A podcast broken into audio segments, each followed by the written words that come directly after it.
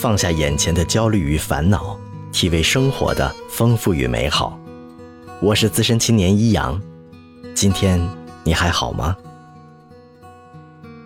蔡磊相亲结识了他的夫人段瑞，两人从见面到决定结婚不过两周。用蔡磊自己的话说，这是奇葩遇上了奇葩，在别人看来，却是霸道总裁遇到天才金领，是强强联合的势均力敌。那么，当灾难降临，闪恋闪婚的爱情能够成为相互扶持的相濡以沫吗？继续分享蔡磊和段瑞的爱情故事。结婚后，我们发现了越来越多契合的地方。我们都是无趣的人，都觉得旅游和享受是浪费时间。我们都很节俭，与奢侈高雅风格格不入。我们也都讨厌内耗，无论是自我内耗还是伴侣之间的消耗。他从不会让我猜想要什么生日礼物，而是会直接抛给我链接，有什么不满或情绪也会直接列出来。我们的相处简单、直接、亲密。二零一八年年底，儿子的到来更给我们这个小家增添了无限活力，一切都在往平凡。幸福的轨道上走，并且还在加速。家这个词，现在对我来说意味着爱、归属、责任和担当。而今天，命运竟然要一手毁了它。夫人怎么办？孩子怎么办？走进小区的楼门，看着电梯上的箭头闪动着向上走，我的心。一点一点的沉下去。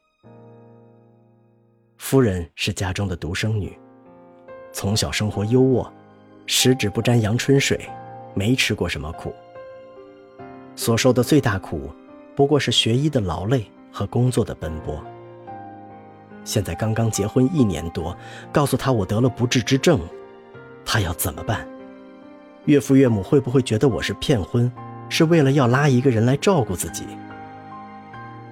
就算大家都能理解，可他才三十岁，又这么优秀，我要耽误人家吗？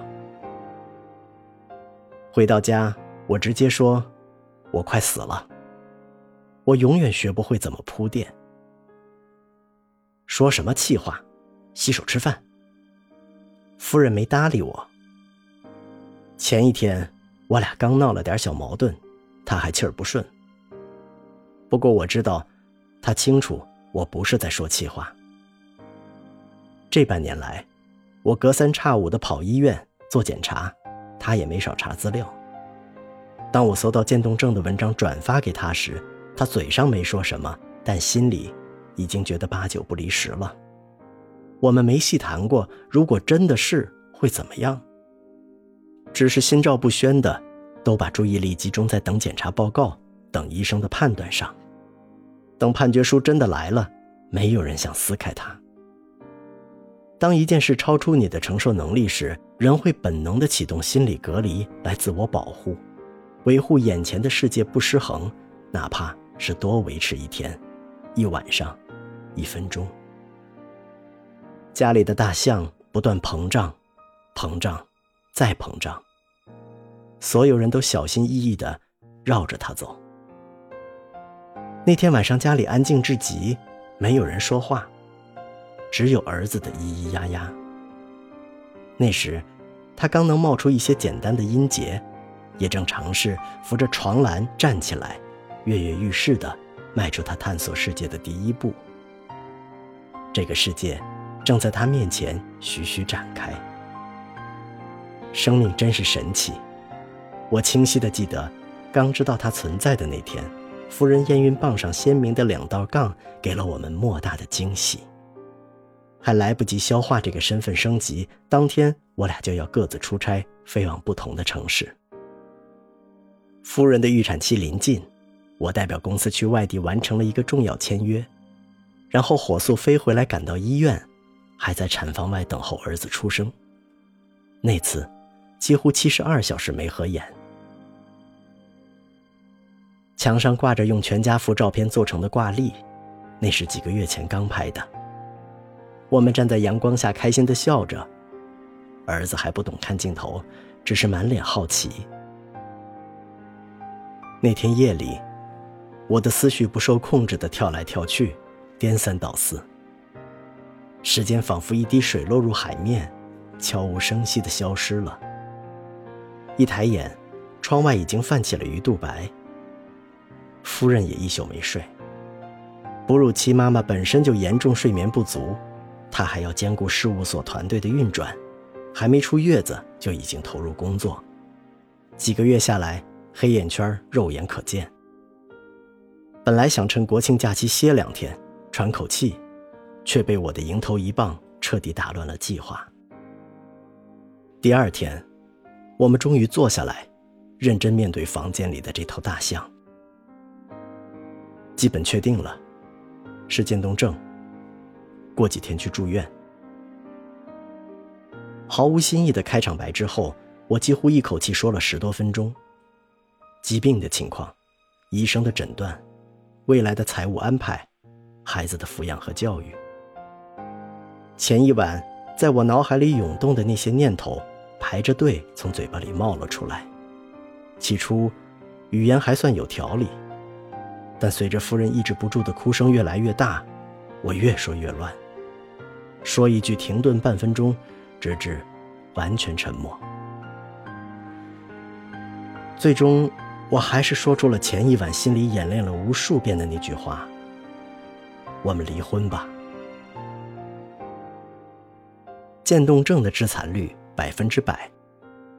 随着病情恶化，人的身体不能动弹，不但意味着无法继续工作，没有了收入，而且穿衣、吃饭、说话的能力。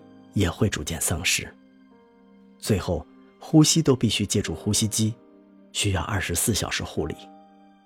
家人根本照顾不来，还要请护工。不菲的人工费、昂贵的护理设备，以及随时可能降临的死亡风险，会让整个家庭陷入绝望。我不想让夫人承受这些，我不想考验人性。我们又不是老夫老妻。结婚几十年那种，我们才结婚一年多，没必要弄得你这么痛苦。夫人已经泣不成声，她抬起头，直视着我。我想起向她求婚的那天，她也是这么直视着我，眼睛透亮，笑吟吟地说：“好啊。”一年多的时间，我的人生就像过山车，而且是台失控的过山车。从海平面冲上珠穆朗玛峰，又急转直下，直抵马里亚纳海沟。如果一直是前四十年的单身状态，面对这个病，我大概会更坦然一些。